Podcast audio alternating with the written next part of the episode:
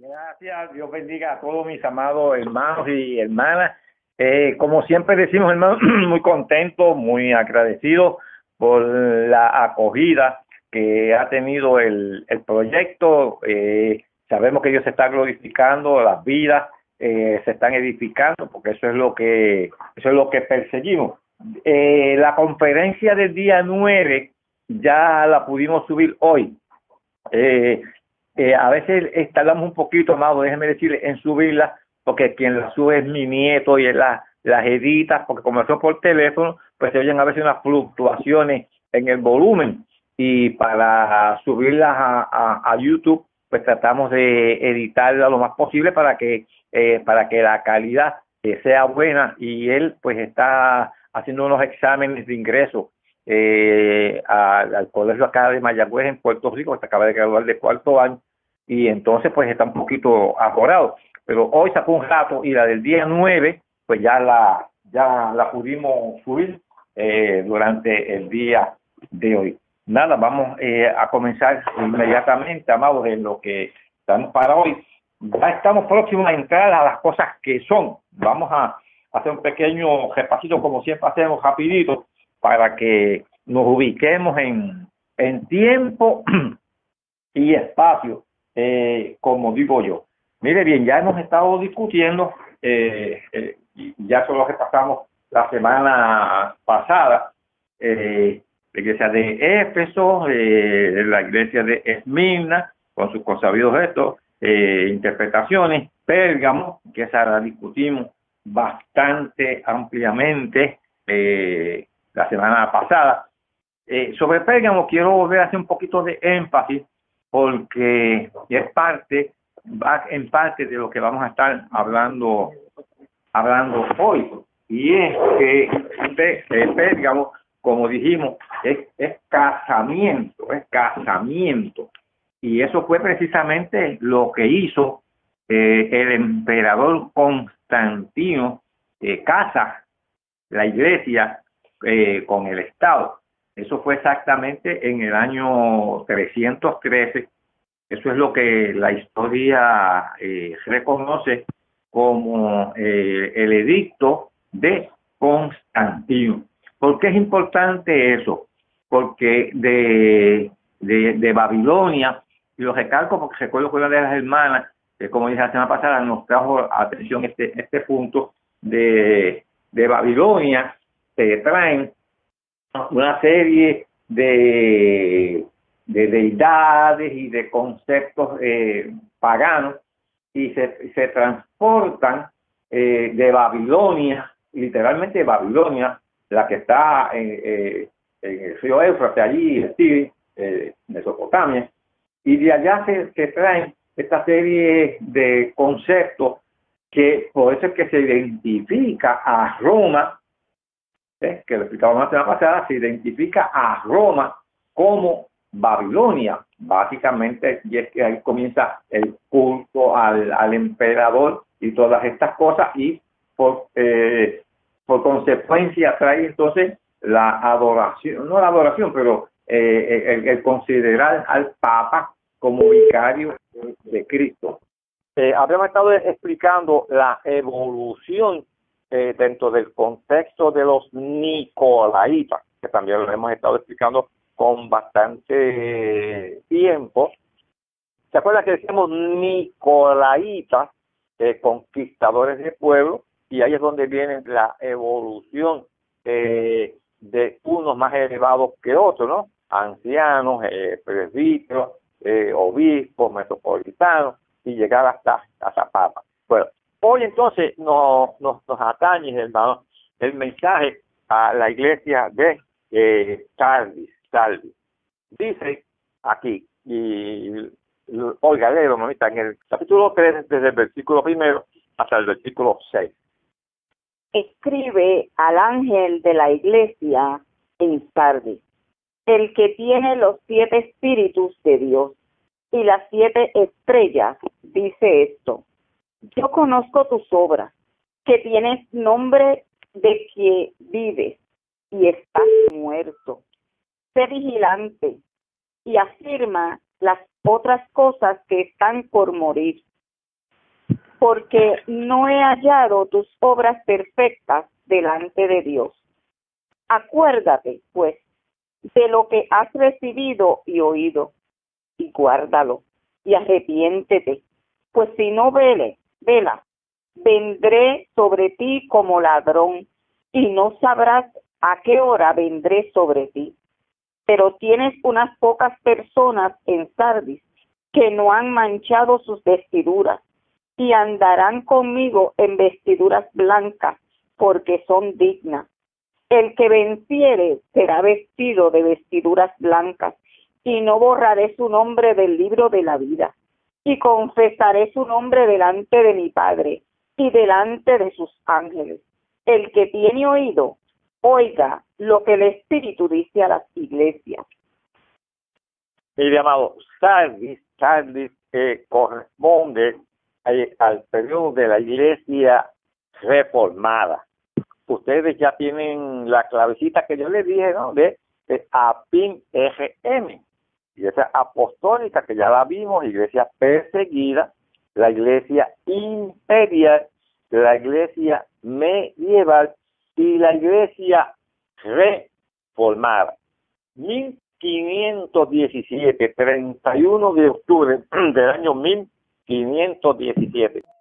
La famosa reforma protestante. ¿Quién no conoce eh, que sea eh, protestante? A Martín Lutero, el hombre que clavó las 95 tesis en, en Wittenberg, el hombre que dijo, el, el, el, el hombre se justificará solamente por la fe.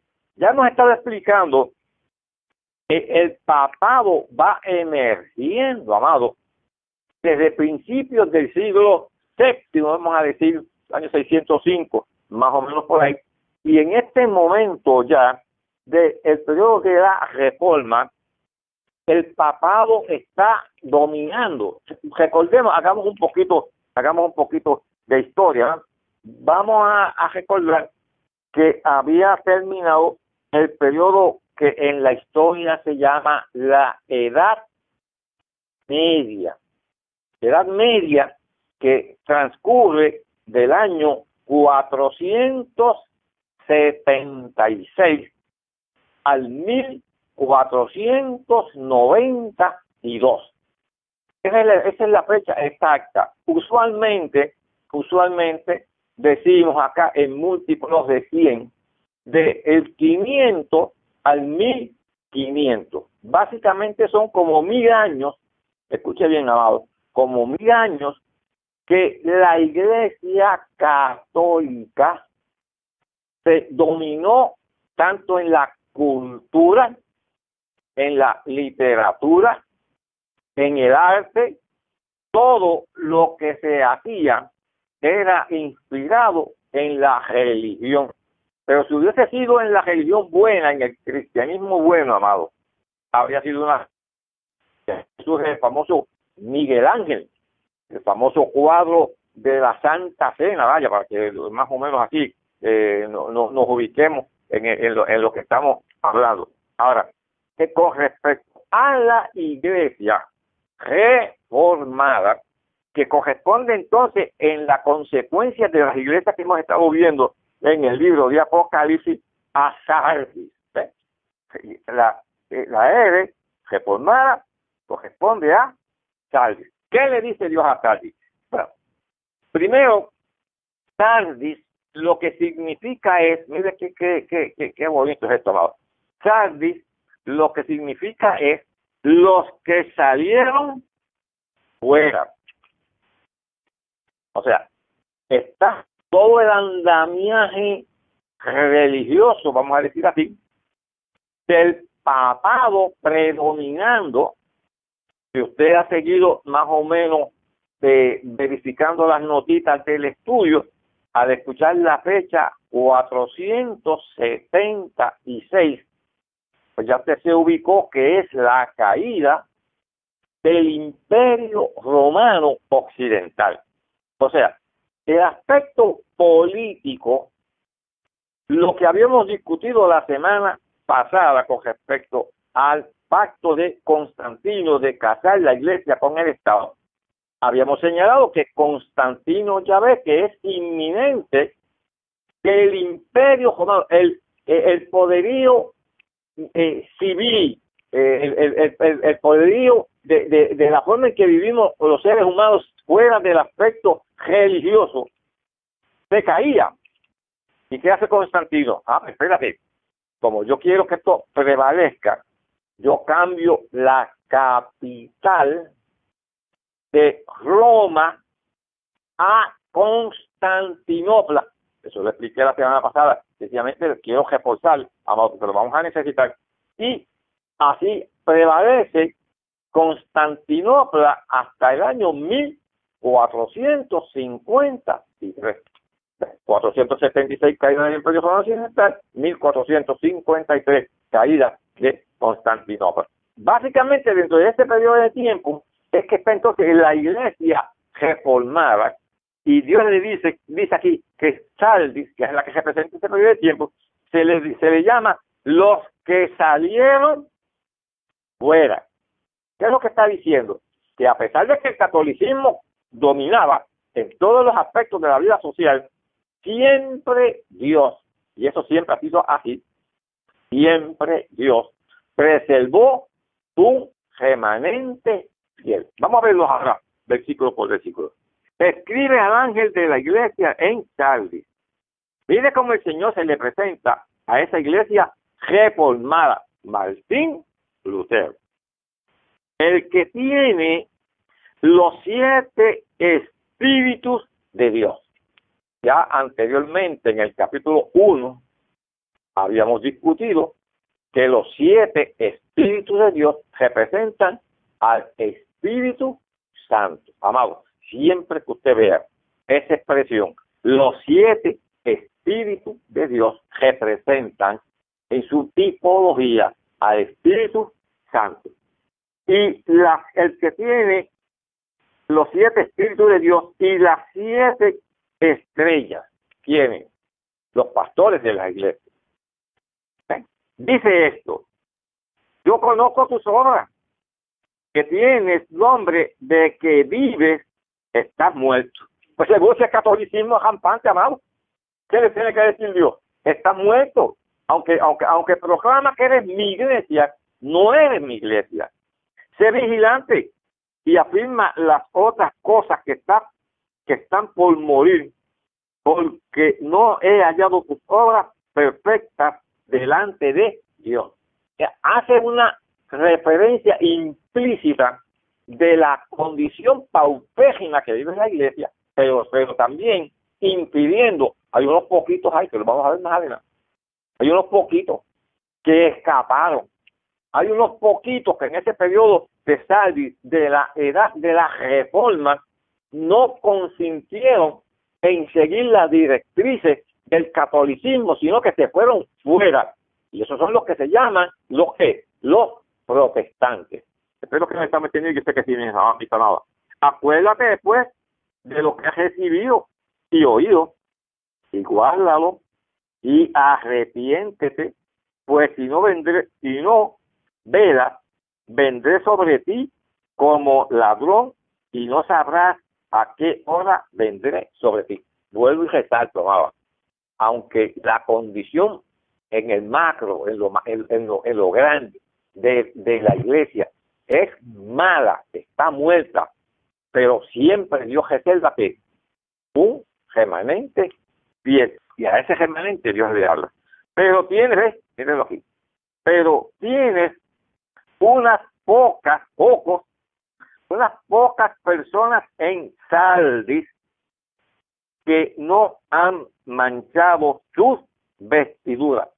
La reforma, un Martín Lutero, un Zwinglio, un Savallarola, no si estoy citando de memoria, hace 50 años que yo estudié esto en el seminario, eh, un Moody, porque van a, de ahí va a salir, de esa iglesia reformada, va a salir un Moody, van a salir los, los grandes predicadores que propiciaron los grandes avivamientos, amados, en el mundo entero. Pero tienes unas pocas personas en Sardis que no han manchado sus vestiduras y andarán conmigo en vestiduras blancas porque son dignas. Vio el, vio el contrapeso, amado. A la iglesia en su macro le dijo, está muerta. Es un catolicismo rampante. Es una idolatría rampante. Pero dentro de eso, Dios saca como parte de la reforma de Martín Lutero a un grupo que pertenecen a este periodo de tiempo y a eso Dios le dice, son poquitos, tienes hay pocas, tienes que no son muchos. Por eso es que, amado, con respecto a la iglesia en este tiempo y aplicamos, porque queremos estudiar y aplicar. Hoy el Señor en un momento dado le dijo a su iglesia, no temas, manada pequeña, no le dijo manada grande, no le dijo que son millones y millones y millones, no temas, manada pequeña, el Padre se ha complacido en daros el reino de los cielos. Mira cómo sigue diciendo aquí. Eh, el que el que venciere será vestido de vestidura blanca. Y aquí hay un detalle que este sí lo quiero resaltar. Y no borraré su nombre del libro de la vida y confesaré, confesaré su nombre delante de mi Padre y delante de sus ángeles. Bueno, aquí hay que explicar una cosa y hay que eh, eh, eh, resaltar que, y yo no tengo la intención de criticar, yo solamente tengo la intención de educar y enseñar. Esta doctrina de salvo, siempre salvo, ahí se cayó. ¿Qué dice ahí? Para que tu nombre no sea borrado del libro de la vida. Espero que eso se entienda con meridiana claridad, hermano. Es muy fácil enseñar que yo vine y acepté al Señor. Y cuando yo acepté al Señor, yo me agarré de la mano del Señor y el Señor agarró mi mano y que como ya yo confesé salvación, que ya yo estoy salvo por el resto de mis días y que después que yo agarré al Señor por su mano o por su brazo y él me agarró a mí por mi brazo porque eso es lo que eso es lo que profesa. En, buena explicación sencilla amado. Eso es lo que profesa. Este tipo de postulado de salvo siempre salvo. Ah pero después yo vine y en el transcurso del tiempo que el Señor me cuide, y lo estoy utilizando solamente como un ejemplo, yo me aparté del Señor. Yo, yo, yo solté mi mano de la mano del Señor. Ah, pero el Señor, el Señor sigue agajado de mi, de mi otra mano, o de mi mano, aunque yo solté la, la mía. Y como el Señor sigue agajado de mi mano, pues entonces yo estoy salvo. Entonces yo me puedo meter en cuanto sitio me dé la gana, por decirlo así. Yo puedo pecar, meterme en cuanto lugar es desagradable. Ah, pero como yo estoy salvo porque Jesús me sigue aguantando, de mi, él sigue tomándome mi mano o mi brazo, Jesús entonces se tiene que meter conmigo, donde quiera que yo me meta, en promiscuidad, en lo que sea, Jesús se va a meter conmigo. Eso es lo que es, es, eso es santidad. Eso es lo que Dios dice. No, aquí dice, aquí, y es lo que yo creo, que cuando la persona, escuche bien abajo, que cuando la persona acepta a Jesús como su Salvador, su nombre es inscrito en el libro de la vida.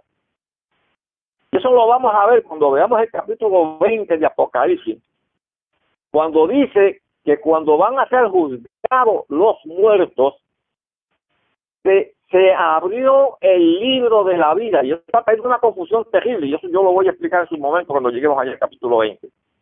Sencillamente lo estoy usando como base para lo que estoy explicando ahora. Dice, y se abrió el libro de la vida. Y los otros libros y los que no fueron hallados en el, libro de la vida fueron lanzados al Hades. ¿Qué es lo que eso quiere decir?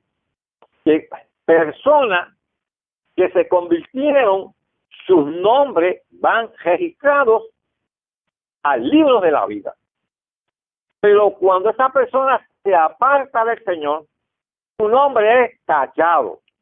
¿Y qué es lo que hace Dios? Déjenme buscar la cita esta para que mi esposa lo lea, sé que están pensando en esta cita que acabo de hacer de memoria. Apocalipsis capítulo 20, voy a buscarlo aquí. Apocalipsis capítulo 20, desde el versículo 11. Léelo, mi amor, eh, 20, 11. Y vi un gran trono blanco y al que estaba sentado en él, de delante del cual huyeron la tierra y el cielo, y ningún lugar se encontró para ellos. Y vi a los muertos, grandes y pequeños, de pie ante Dios. Y los libros fueron abiertos, y otro libro fue abierto, el cual es el libro de la vida.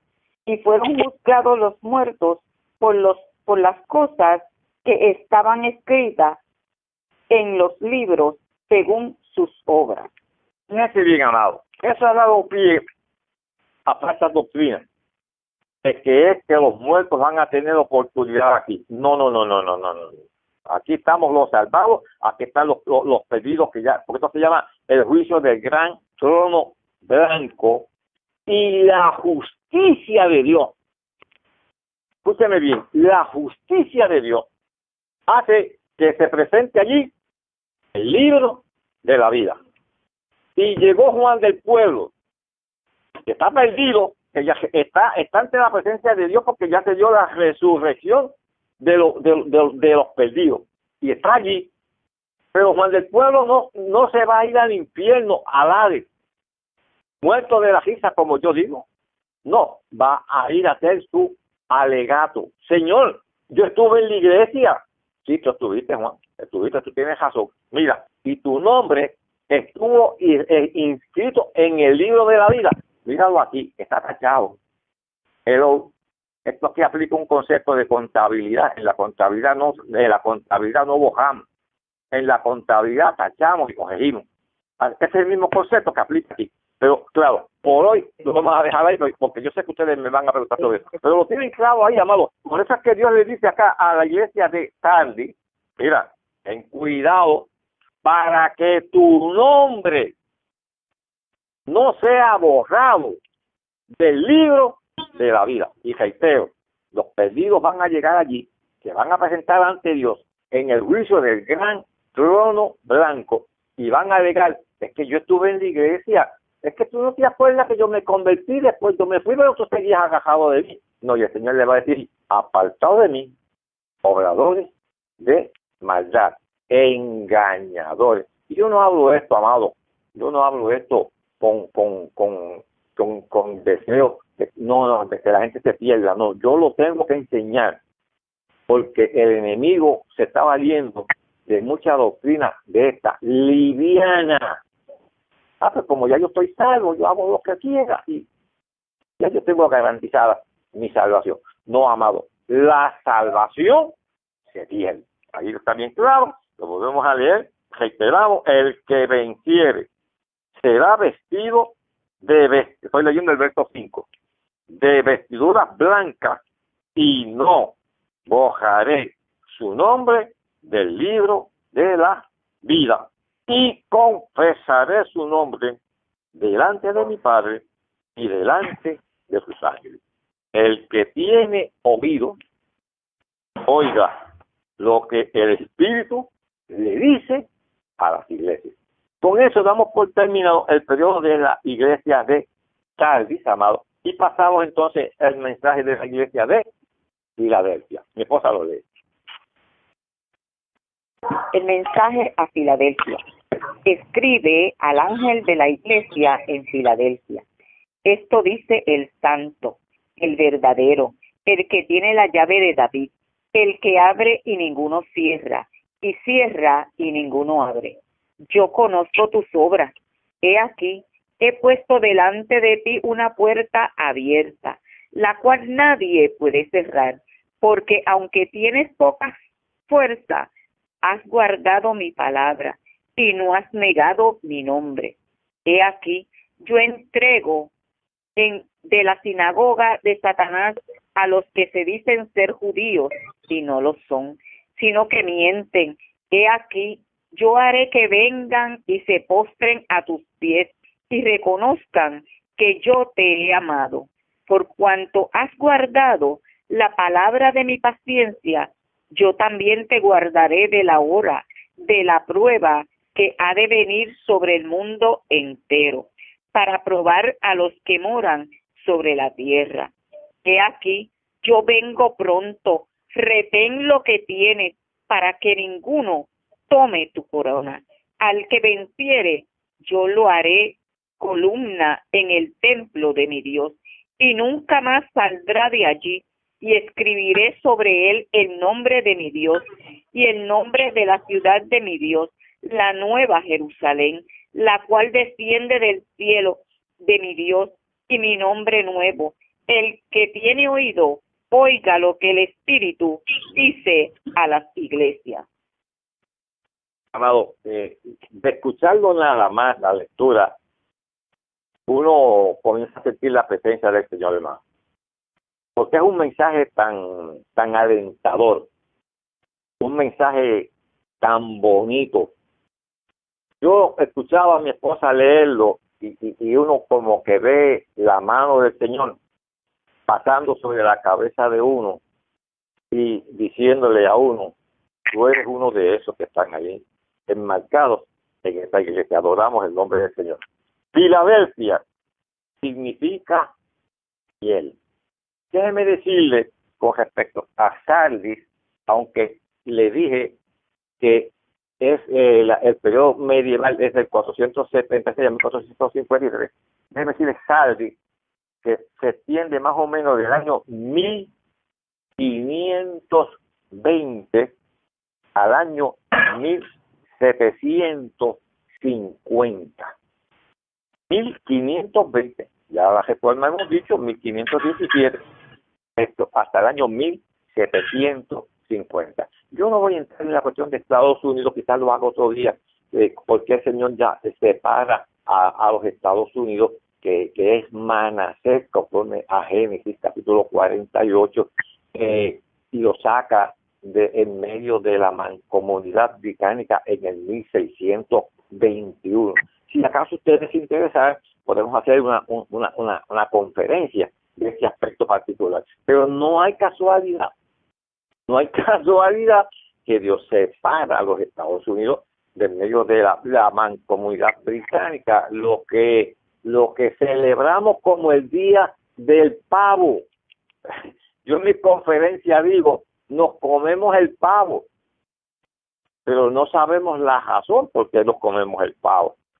Ya en la mente de Dios estaban los Estados Unidos desde los tiempos de Abraham más. Dios configura a los Estados Unidos como una nación poderosa porque la evangelización del mundo, que paradójicamente comenzó por Inglaterra, Alemania, la imprenta, el primer libro. Yo sé que ustedes me están entendiendo, amado, aunque estoy haciendo un poquito de historia pero lo que quiero es que es que se sustenta la profecía es, eh, eh, es, la, la, la, es la predicción de lo que luego va a ser historia. Se inventan la imprenta y cuál es el primer libro que se imprime, valga la redundancia, en la imprenta. La Biblia, comenzando con la reforma protestante. Así que ahora vamos entonces a lo que va a ser la iglesia fiel. Escribe al ángel de la iglesia en Filadelfia. Ya hemos dicho que Filadelfia es amor fraternal y él proviene, el, el, el título, el nombre proviene del griego filos y de ahí surge la palabra filial, amor fraternal. esto dice el santo. Este, vaya comparando cómo le bajó, vamos a decir, como decimos nosotros los puertorriqueños acá. Cuando le habló a Saldis, lo que le dijo fue, mira, el que tiene los siete espíritus de Dios, o sea, lo que te voy a decir no te va a gustar. Lo que el que tiene las siete estrellas en su mano, evidencia que los pastores están en las manos de Dios y les responden que no se nos olvide, solamente somos ovejas de su prado y le tenemos que responder a Él por lo que Él pone en nuestras manos. Eso, eso, hay que entenderlo bien. Esto dice el santo, el verdadero, el que tiene la llave de David y el que abre y ninguno cierra y cierra y ninguno abre. No, mire qué clase de presentación.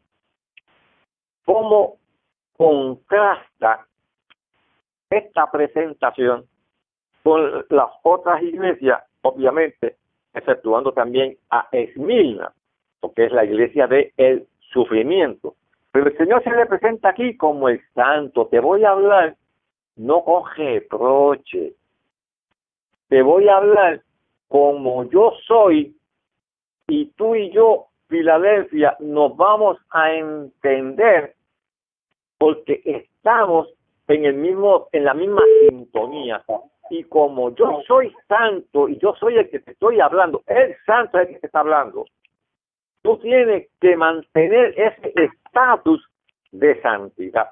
Adoramos el nombre del Señor. Mire bien, el verdadero. ¿Qué clase de presentación? En el que no hay engaño. El que tiene la llave de David, el que abre y nadie cierra. El que cierra y nadie abre. Yo conozco tus obras. He aquí, he puesto delante de ti una puerta abierta que nadie puede cejar. Déjenme explicar eso. Cuando se suscitan, amados, estos problemas de conflicto, se suscitó la guerra del Golfo Pérsico, la segunda guerra del Golfo Pérsico, se han levantado diferentes situaciones en el mundo, diferencias entre Rusia y Estados Unidos. Y cada vez que surgen estos, estos cuasi conflictos, cuando surgió el problema con Corea del Norte, no falta una conferencia en que los hermanos me digan, ay hermano Benito, viene una tercera guerra mundial. Y lo que usted ve por la televisión hablando es guerra y guerra y guerra. Y vi una tercera guerra mundial. Yo les voy a decir una cosa, amados. Por años, y la gloria es de Dios, por años yo he predicado que mientras la, la iglesia de Jesucristo esté sobre la paz de la tierra, escuche bien esto, no se puede materializar una tercera guerra mundial ¿qué dice el hermano Benito? Como se lo estoy diciendo. Porque aquí Dios le dijo a su iglesia fiel, Dios le dijo a la iglesia de Filadelfia, mira, yo te he puesto delante de ti, iglesia fiel, una puerta que nadie puede cerrar. ¿Sabe cuál es esa puerta que el Señor puso en las manos de Filadelfia? la evangelización del mundo. Entonces, Dios aprovecha el tiempo de la era moderna, de la iglesia moderna, que comienza a partir del año 1750 hasta el día de hoy. Por eso les he explicado ahorita, amados, cómo Dios separa a los Estados Unidos lo separa de la mancomunidad británica, particularmente de Inglaterra, no por razones políticas. Entendamos la historia. Los Estados Unidos no se, no se convierten en 13 colonias por cuestiones políticas. Los Estados Unidos se separan de la mancomunidad británica por motivaciones religiosas. Aquí no se nos permite adorar a Dios como nosotros queremos hacerlo, nos vamos. Y se fueron. Y Dios los constituyó en la nación más poderosa del mundo. Y nadie puede negar que las grandes misiones a nivel mundial, ¿de dónde salieron? De los Estados Unidos. Y no podemos tampoco dejar a nuestro Puerto Rico. Yo vengo de un movimiento pentecostal, donde allá para la década de los 50, y entre ellos estaban los tíos de mi esposa que está aquí a mi lado, los evangelistas Raimundo y Eugenio Jiménez, los hermanos Jiménez. Yo, sin llegar a pensar quiero ser parte de esta familia, siempre yo decía en mis conferencias, fíjense cómo son las cosas de la vida, yo siempre decía en mis conferencias, en Puerto Rico hay dos evangelistas en el anonimato que han sido de los evangelistas más famosos que ha tenido Puerto Rico, si cuidado los dos más famosos, el hermano Eugenio y el hermano Raimundo. Eugenio que tenemos fe de haberlo metido preso. Y estoy trayendo esto porque estamos hablando de la evangelización. Estoy hablando de la puerta que Dios le dijo a su iglesia fiel esa puerta no la cierra nadie. Y entonces, imagínese usted, amado, el mundo inmerso en una tercera guerra mundial, donde queda las facilidades de evangelizar. Yo espero haberme hecho entender. Por tal razón, por tal razón, Vamos a olvidarnos de guerra. Jesús lo que dijo fue, ustedes oirán de guerra y rumores de guerra. Hemos visto guerra, 1914, una primera guerra mundial, 1900, eh, terminó en 18, 1945, una segunda guerra mundial, pero eso ya se acabó. La urgencia, la urgencia de evangelizar al mundo, como se está haciendo para que se para que se dé eh, el arrebatamiento, viviendo de la iglesia de Filadelfia, de la iglesia fiel. Una guerra, como dije, eh, eh, estorbaría todo ese desarrollo. Escuche bien, amado, escuche bien. Yo conozco tus obras.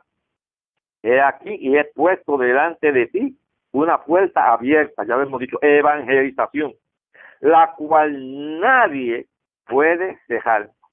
Porque aunque tienes poca fuerza, hello, mira, amado, cuántas cosas está realizando la iglesia en la evangelización.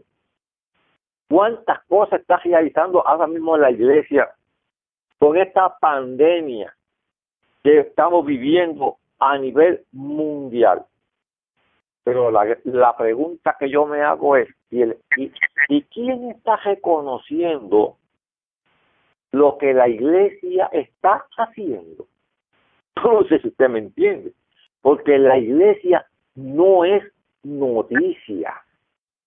Para el mundo, la iglesia no es noticia. Ah, si pasa algo en alguna iglesia, eso inmediatamente se van a encargar los medios noviciosos de resaltarlo, de, buscar capitalizar eso, de sacarle provecho a eso. Lamentablemente esa es la realidad. Por eso el Señor le dice a su iglesia fiel, tú no tienes mucha fuerza, tú tienes poca fuerza, pero has guardado mi palabra y no has negado no. Adoramos el nombre del Señor hermano por esa expresión y nos hacemos partícipes de esa expresión. En medio de las circunstancias, no hemos ni negaremos el nombre de, la palabra, ya seguimos guardando la palabra y no negaremos jamás el nombre de nuestro Señor. He aquí yo entrego de la sinagoga de Satanás, Nicolaita, lo que vienen a propulsar jerarquía. Una casual, eh, cualquier coincidencia con el día de hoy no es pura casualidad. A los que se dicen ser judíos y no lo son, claro, judíos no de, no de nacionalidad, sino los que son judaizantes. Pues damos de vista que la historia siempre ha sido igual y sigue siendo al día de hoy la misma. El, el judaísmo no como secta ni como eh, etnia, sino como religión. Entiéndase claro, en que, que, que mejor lo expresamos judaizantes.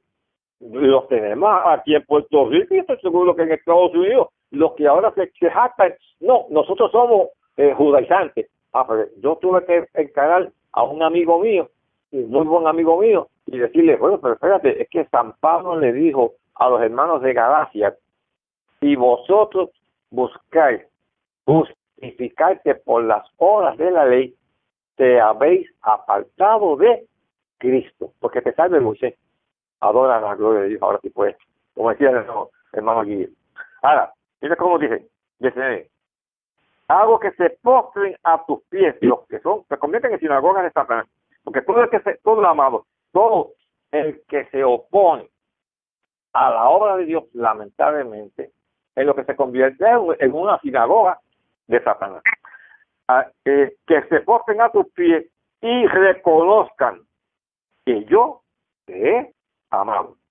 Por cuanto has guardado, este verso yo ustedes lo saben de memoria, la palabra de mi paciencia. Aquí no hay que guardar muchas cosas más.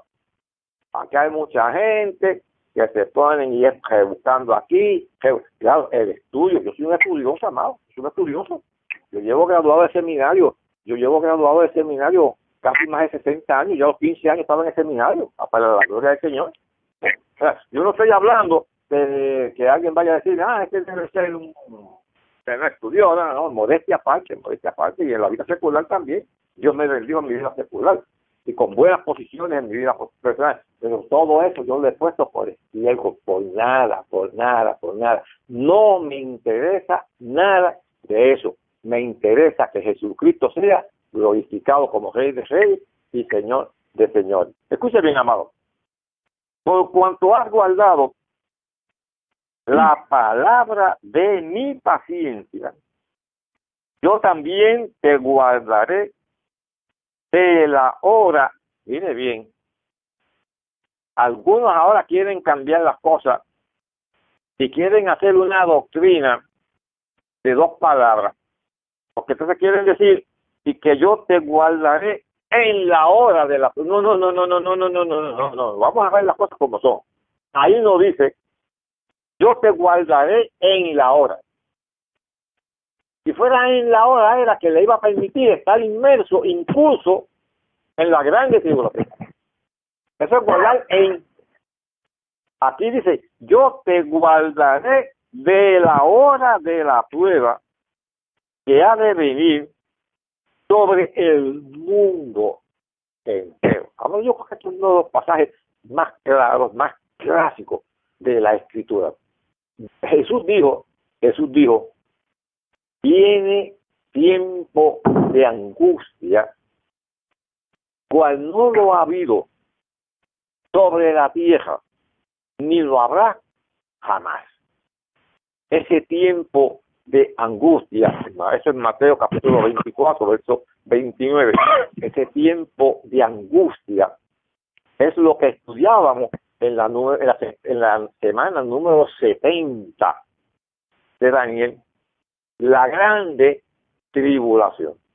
Y que habíamos explicado en esa clase que hicimos de las 70 semanas de Daniel, que la semana número 70 es la grande tribulación y que cuando Dios comienza a hablarle a Daniel, le dice, Daniel, se sabe pues y entiende, estoy citando verso 23 debe ser, sabe pues y entiende que hay 70 semanas determinadas sobre tu pueblo. ¿Y de qué etnia era Daniel? ¿De qué raza era Daniel? ¿Era judío? Ah, pues si todo se cumplió y las 69 que habíamos explicado ya se cumplieron con respecto a Israel. ¿Por qué tratar de traer, como dicen los abogados, por qué tratar de traer por el pelo ahora de que la semana número 70 tiene que ver con la iglesia cuando el pasaje escritural claramente establece son 70 semanas determinadas sobre Israel. Escuche bien. Yo te guardaré de la hora de la prueba que ha de venir sobre el mundo entero para probar a los que moran sobre la tierra. Esto es arrebatamiento de la iglesia. He aquí yo vengo pronto, que pronto ya lo hemos explicado, Tachei. Retén lo que tienes para que ninguno tome tu corona. Adiós. Nos volvieron a servir la misma receta. Nos dijeron acá, a Saldi le dijeron, el que venciere será, verso 5 del capítulo 3 de Apocalipsis, el que venciere será vestido de vestidura blanca y su nombre no será bojado del libro de la vida. Y acá a la iglesia fiel se le dice que aquí yo vengo pronto, repén lo que tiene para que ninguno tome tu corona. Ah, pues entonces, eh, la exégesis que hicimos ahorita de que no es salvo, siempre es salvo, la exégesis que hicimos ahorita de que el nombre puede ser borrado del libro de la vida, lo hemos corroborado, y que se puede perder la corona. Y si se pierde la corona, amado, ¿qué se perdió? Si se pierde la corona, ¿qué se perdió? La salvación. Déjenme hacer este paréntesis un minutito aquí. Cuando hablamos de la iglesia de Filadelfia, ya hemos dicho, estamos hablando del año 1750 hasta el día de hoy. Pero, cuando vemos el acróstico que hicimos de APIN RN, Filadelfia entra en el periodo de la iglesia moderna. Aquí, aquí, aquí vamos cuadrando. Periodo de la iglesia moderna. Pero ahora se nos acabaron los seis periodos de la iglesia apostólica, perseguida, imperial, medieval, reformada y moderna. Y tenemos los seis periodos de la historia de la iglesia, pero tenemos siete iglesias. Eh, y si tenemos siete iglesias y habíamos estado pareando, ¿verdad? Lo recordarán, habíamos estado pareando apostólica con Éfeso, perseguida con Esmirna, imperial con Pérgamo, medieval con Tiatira, reformada con Saldi y moderna, tenemos que parearla entonces con dos iglesias, porque son seis periodos de tiempo, pero, pero son siete iglesias. Entonces, ¿qué significa eso, amado? Que dentro del periodo de la iglesia moderna, cogen dos iglesias al mismo tiempo. ¿Cuáles son esas dos iglesias? Y se empatizar mucho en lo de Filadelfia, porque la otra es la iglesia vomitada. Triste lo que vamos a hablar, lamentable lo que vamos a hablar. Pero entonces, para que nos entendamos, cuando hablamos del periodo de la iglesia moderna, estamos hablando de la iglesia fiel, Filadelfia, pero también está ahí dentro de la iglesia moderna la Odisea. Adora la gloria de Dios. Seguimos, amados. Seguimos. Escuche bien. Escuche bien. Dice, es aquí que yo vengo pronto, que nadie, ninguno tome tu corona. Verso 12. Al que venciere. Óigame. Óigame. La exhortación del Señor parece que sigue siendo empática. La, la aseveración que el Señor está haciendo no es de que ya yo fui salvo y me descuido porque ya soy salvo. No, no, no. Yo no estoy atacando ninguna doctrina, amado. No me vayan a malinterpretar. Yo estoy enseñando lo que dice la palabra. Aquí dice, al que venciere. ¿Por qué dice al que venciere? Hay muchos que no van a vencer. Porque hay muchos que se van a quedar a la mitad del camino. Y la, y la exhortación del Señor es, al que venciere, yo lo haré columna en el templo de mi Dios y nunca más saldrá de allí y escribiré sobre él el nombre de mi Dios y el nombre de la ciudad de mi Dios, la nueva Jerusalén, la cual desciende del cielo de mi Dios y mi, y mi nombre nuevo. El que tiene oído, oiga lo que el Espíritu le dice a la iglesia. Aquí hay que hacer un pequeño, una pequeña reflexión con mucho cuidado, amado. Y es lo siguiente. Está hablando de la nueva Jerusalén. La nueva Jerusalén, yo soy de los que pienso que la nueva Jerusalén viene con Jesús en su segunda venida física, se mantendrá en el aire durante el periodo milenial, tiene que ser quitada o removida o Dios va a hacer algo, mientras la tierra pasa por el proceso de purificación, las cosas nuevas como dice Pedro, serán que cielo nuevo, vieja nueva. Este concepto yo lo voy a discutir más tarde. Pero lo que quiero que se entienda por ahora es lo siguiente. La nueva Jerusalén no baja en el arrebatamiento de la iglesia. Ahora vamos a entrar al capítulo 4, cuando, después que hayamos hecho la Odisea, vamos a entrar al capítulo 4. El arrebatamiento de la iglesia es que el Espíritu Santo nos llama a nosotros hacia las nubes y ahí nos encontramos con el Señor. Primera de Tesalonicenses, capítulo 4, desde el verso 13 en adelante. Y dice, y así estaremos siempre con el Señor. Claro, yo no me voy a meter ahora en cuestión de las bodas, del cordero, los que son invitados a la cena, porque hay un montón de cosas que tenemos que explicar con calma. Por ahora yo quiero que se entienda esto nada más, en conformidad a lo que dice ahí.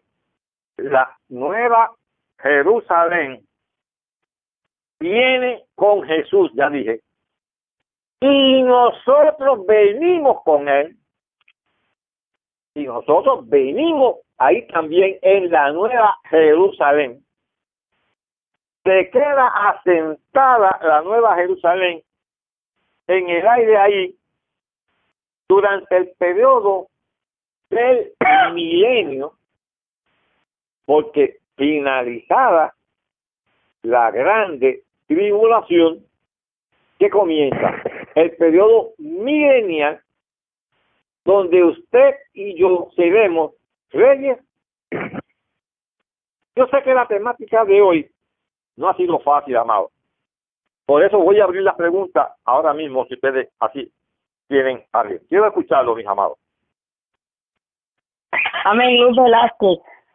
Amén. Eh, pastor, yo tengo dos preguntas. Ajá. Eh, la primera es que eh, usted dice que la iglesia Filadelfia es la iglesia moderna, como quien dice nosotros. O sea, eh, dentro de la iglesia, del periodo de tiempo, recuerde que ahorita estoy hablando los diferentes periodos de la iglesia, apostólica, perseguida, imperial, medieval, reformada y moderna. Seis periodos en la historia de la iglesia, pero siete iglesias, ¿verdad? Lo que quiere decir que en uno de esos lapsos de tiempo tienen que coger dos iglesias al mismo tiempo. Bueno, En bueno, conformidad como este- hemos estado haciendo, la hemos desglosado una por una y parean, parean, y donde único caen las dos iglesias con unas similitudes y diferencias es en el periodo de la iglesia moderna, que es el periodo de tiempo que estamos viviendo hoy, hoy, la iglesia fiel Filadelfia. La Bueno, iglesia ah, lo que- apóstata, que es la que voy a cubrir, la Odisea, la iglesia vomitada, la iglesia que estuvo, estuvo en el cuerpo de Cristo, porque si la vomitó por su boca, ¿por qué la vomitó? Porque estaba, estamos. La escucho, amada. Bueno, eh, lo que yo quería saber, sí que como, como según la historia paralela dice que, que, que fue fundada por Átalo II, a su Ah. hermano, eh, eh, no sé si fue que era, era un grupo de personas o un templo físico, esa, esa es mi duda. No, siempre, de to- eh, no, muy bien, la duda y es muy razonable. Todas estas iglesias, hermano, todas, todas, todas estas iglesias existieron. De hecho, yo tuve el privilegio de visitar todos los lugares donde estas iglesias eh, existieron. De hecho, ya que usted lo trae así, átalo, y ahí es que entonces comienza a construir las torres, ¿eh? las columnas, usted lo leyó en ese libro que usted tiene ahí, no sé cuál es, pues lo he leído también, eh, eh, ahí es que se comienza entonces a levantar las columnas en, honor a las personalidades grandes. Entonces, ¿qué, le dijo el Señor a su iglesia? Yo te voy a convertir en una columna, así también.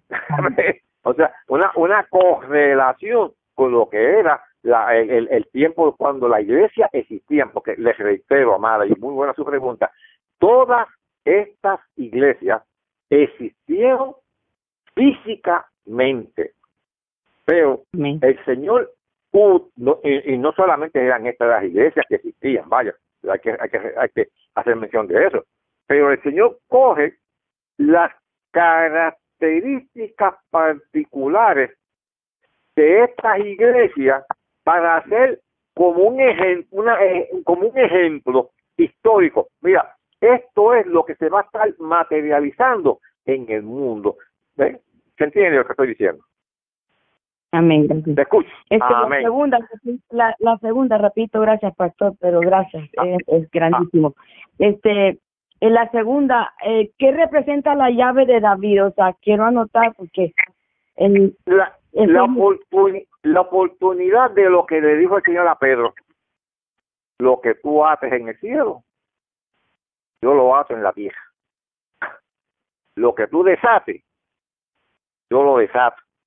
Es que, hermana, es que la iglesia, sí, la iglesia, y qué bueno que usted lo trae también, la iglesia como que no hemos aprendido a internalizar, a comprender la grandeza que Dios ha puesto en nuestras manos. Hemos perdido mucho, lamentablemente. Te- eh, eh, tenemos gente, y, y, y vuelvo y digo, yo no tengo la intención de criticar, yo quiero enseñar. Pero mire, hermana, amada, tenemos gente en las iglesias que pongan un endemoniado al frente. a Jurín. ¿Y, qué dijo el Señor? No, ustedes, ustedes tienen autoridad sobre los demonios. Para por un enfermo. Lo mismo. Mira, amada, yo soy un testimonio de lo que es la fidelidad de Dios en la sanidad. Yo soy un hombre que tengo diagnosticado las condiciones que no existen. Voy a una hematóloga, por decir así un ejemplo, y me dice que tengo mi, eh, mi eh, en, un 9% de degeneración. Eso es cáncer. Esos son los, esos son los glóbulos blancos comiéndose los glóbulos rojos. Y cuando ella me dijo eso, ¿sabe lo que yo le dije? Y lo digo solamente para exaltar el nombre del Señor. Yo no tengo nada. Me habían hecho una médula ósea. El que sabe lo que es eso duele que se acabó. Y cuando fui le dije, yo no tengo nada, ella se molestó muchísimo. Me mandó a repetir la médula ósea y hacía escasamente un mes que me la habían hecho la primera. Todavía me dolía la primera. Pero como yo había declarado en el nombre del Señor, yo no tengo nada, le dije, pues dime cuándo me voy a hacer la otra médula ósea, me dijo el miércoles. Y fui me hice mi segunda médula ósea y el resultado cuál fue? Negativo. Dios se glorificó. Después vienen y me dicen que tengo miastenia gravis en el hospital de veteranos. En el hospital de veteranos, aquí está mi esposa al lado, al lado. Me dijeron, se te murió la mitad del cerebro. Y yo le dije, pues si se murió la si se me murió la mitad del cerebro, esa parte yo la tenía de más. Amado, yo estoy hablando de memoria, lo estoy citando de memoria. ¿Y usted se cree que un viejito de 75 años puede estar citando la palabra de memoria con la mitad del cerebro muerto? Lo que pasa es que el enemigo es bruto y trata de venir a decirle a uno cosas que no son. Recientemente fue una cita con mi esposa veterano y la doctora que me atendió me dijo, don Benito, te aparecen las muertas en su cerebro. Y yo, porque qué, qué? Pues si esas están muertas, las tenía yo de más. Porque ahora que yo me siento bien. ¿Te entiendes lo que estoy diciendo, hermano? La llave de David. Dios nos ha dado autoridad. ¿Sí? No Revelación. Amén. ¿Será? Amén. Qué bueno que escuché. Seguimos. Gracias. Amén, amada. Escuche las preguntas, mis hermanos, si no sigo. Hermano, eh, el hermano Marmolejo, eh, yo quisiera que un poco más sobre... Perdón, perdón, el hermano Marmolejo. Ah, ok, sí, lo, escucho, hermano.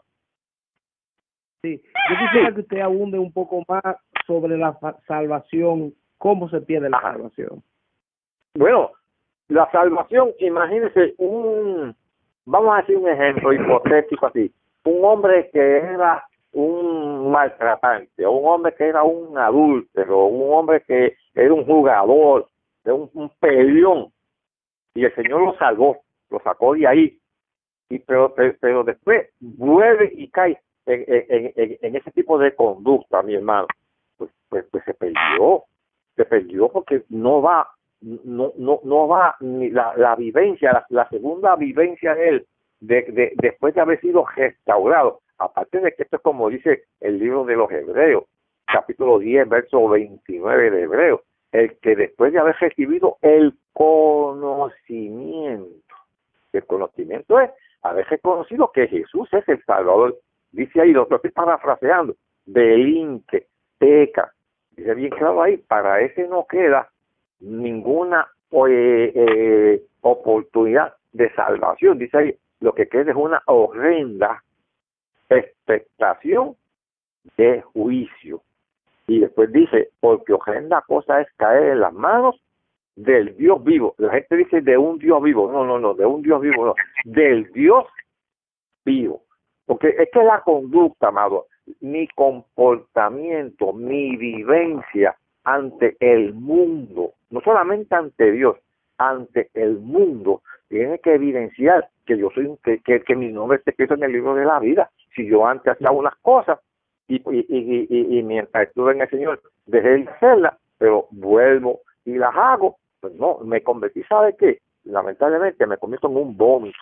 Estuve, eh, y eso es lo que voy a explicar ahora con la odisea, estuve en el cuerpo, porque estuve en el cuerpo, estuvo en el cuerpo esta persona, pero cuando se convirtió en un vomitivo, en algo que el Señor no puede soportarlo dentro del cuerpo de Cristo, que es la iglesia, ¿qué dice la palabra? Lo vomitaré con mi boca. Él, es lo más que le puedo decir, hermano, y, espero haber contestado su, su interrogante. Sí, está bastante claro. Muchas gracias, hermano. Gracias a ustedes, hermano, por participar. Seguro que sí. Muchas gracias, hermano. ¿Algunos otros hermanos que te preguntar? Bendiciones, pastores, Yanina. Ah, hermana Yanina, qué bueno, le escucho, qué bien. Sí, este, bueno, eh, mi pregunta es sobre Apocalipsis 20, 12 que usted leyó, o, o la pastora, perdón, que dice aquí, y vi a los muertos, entonces me llama la atención que dice, grandes y pequeños, de pie ante Dios. Y los libros fueron abiertos y otros libros fue abierto, otro libro fue abierto, otro, el cual es el libro de la vida. Y fueron juzgados los muertos por las cosas que estaban escritas en los libros. O sea, la pregunta es, eso que dice grandes y pequeños, eh, exactamente a qué se refiere. Ay, qué bueno, qué bueno, qué bueno, qué bueno, qué bueno. Es una vez, recuerdo hace como 40 años, tuve que explicar. Mire, lo que sucede es que delante de Dios no se es responsable por la edad cronológica que uno tenga. Me explico. Hay niños, bueno, aquí en Puerto Rico, un muchachito de 11 años que lo fuimos a visitar a una institución eh, carcelaria, ya había asesinado dos personas con, con 11 años. Otro con 14 años, que ya eso ya eso, eso hace tanto tiempo que ya ahora es tan común, cuando fue un hermano capellán a, ayudarlo, el muchachito le decía, eh, eh pastor, eh, pero, es que yo tengo que, que ir a mi casa porque tengo que hacer un arreglo, entonces, ¿qué va a pasar con mi esposa? ¿Se entiende lo que estoy diciendo, eh? Muchachos de 11, 12, 14, que viven ya como adultos, que la, la capacidad de discernir qué es pecado y qué no es pecado está latente en su, en su vida. Y por eso es que dice, y los muertos grandes y pequeños. Pequeños, porque habrán niños allí que si su capacidad de discernir lo que era pecado ya la tenían y así murieron, les responden a Dios como si hubiesen sido viejitos. Espero haberle explicado, hermano.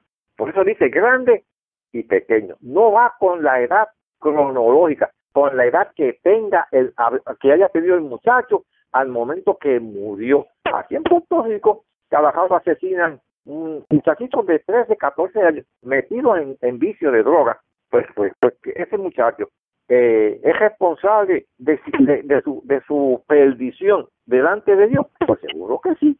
Y, y, para Dios quizás va a ser considerado un pequeño. A eso que se refiere, grandes y pequeños. No va a Amén, amén. Seguimos, hermanos. Yo sé que hoy ha sido complicado. Ustedes me dicen. A ver si tenemos más. Muy bueno. Ajá. Hermano, hermano Benítez, bendiciones, hermano Robert. O ah, hermano joven, qué bueno escucharle, qué bueno escucharle. Qué bueno escucharle. Sí, solamente un pensamiento, no sé, eh, quizá eh, podría eh, argumentar algo usted en cuanto a eso o aclararnos en cuanto Apocalipsis 3.10 de cuando está hablando de que el Señor no eh, no vamos a pasar por la tribulación como creemos y esperamos todos. Amén. el, 3, el verso 10, el verso 10. Ajá, exactamente. Cuando eh, yo creo, no sé si algo que tiene significancia, usted quizá puede aclarar más esto, y es que cuando dice que el escritor, que él nos guardará de la hora. De la hora. no está hablando directamente de la prueba, sino de la hora. O sea, yo entendería, y no sé, eh, es posible que esté equivocado, que está hablando de, eh, es como que dice, como cuando decimos, es la hora de comer, ¿verdad? Ya todos identifican el mediodía, por ejemplo, eh, pero no quiere decir que, que se va a comer enseguida ya, pero ya es la hora de comer. Entonces, eh, nos está hablando que de esa hora, o sea, del inicio de lo que viene a continuación, que es la prueba, es el, cual él nos está guardando, de la hora, o sea, del tiempo que va a iniciar para esa prueba. ¿Entiende? Entonces, yo entiendo, hermano, como que verdaderamente está bien claro ahí de que nos está guardando de ese inicio, de lo que va a venir en ese inicio, que es la prueba hacia los moradores eh, del mundo, en realidad. Sí, yo creo que... pero eh, eh, estamos consonos, hermano joven, estamos consonos, usted y yo, sí, porque de la hora, vaya, de la hora, pues cuando vaya a comenzar esa hora y, estar, y, que, y, que estaremos inmersos en esa en esa hora si es que fuera que la iglesia fuera a pasar por la tribulación el señor nos está diciendo mira ya va a llegar la, eh, la, la hora de la tribulación. Y yo te tengo que sacar de aquí. Yo te voy yo te voy a librar. Yo te voy a librar. Eso lo vamos a ver cuando ahora entremos al capítulo 4 hermano joven. Lo vamos a ver. Porque porque ahí ya van entonces vamos a ver el el arrebatamiento de la iglesia antes de que comience la tercera división que hicimos en conformidad con el capítulo 1, verso 19, que decíamos, que decíamos, las cosas que has visto, Cristo glorificado, las cosas que son, que es la que vamos a terminar ahora cuando veamos la iglesia de la Odisea, el desenvolvimiento histórico de la iglesia comparado con las siete iglesias de Apocalipsis, pero para entrar entonces a las cosas que sucederán después, y muy buen planteamiento, a las cosas que sucederán después. ¿Cuáles son las cosas que sucederán después? La grande tribulación, la tribulación, pero que la tribulación en el bosquejo que estamos siguiendo, capítulo 1, verso 19, comienza en el capítulo 6, ¿eh? ahí, ahí está el detalle, comienza en el capítulo 6 con la apertura del primer sello y por consiguiente la aparición del anticristo. Pero antes de llegar, y, nos estamos dejando llevar por el bosquejo que el mismo libro da, las cosas que has visto, las cosas que son y las cosas que sucederán después de esta. Comienza la tribulación en el capítulo 6, pero en el capítulo 4, que todavía no ha comenzado la grande tribulación, nosotros somos llamados al cielo. Después de esto, mire, y es aquí una puerta abierta en el cielo. O sea, somos arrebatados. Y claro, que, eso es así, que está tan claro, y porque algunos quieren enseñar que la iglesia va a estar aquí, eso sí lo, dice bien claro.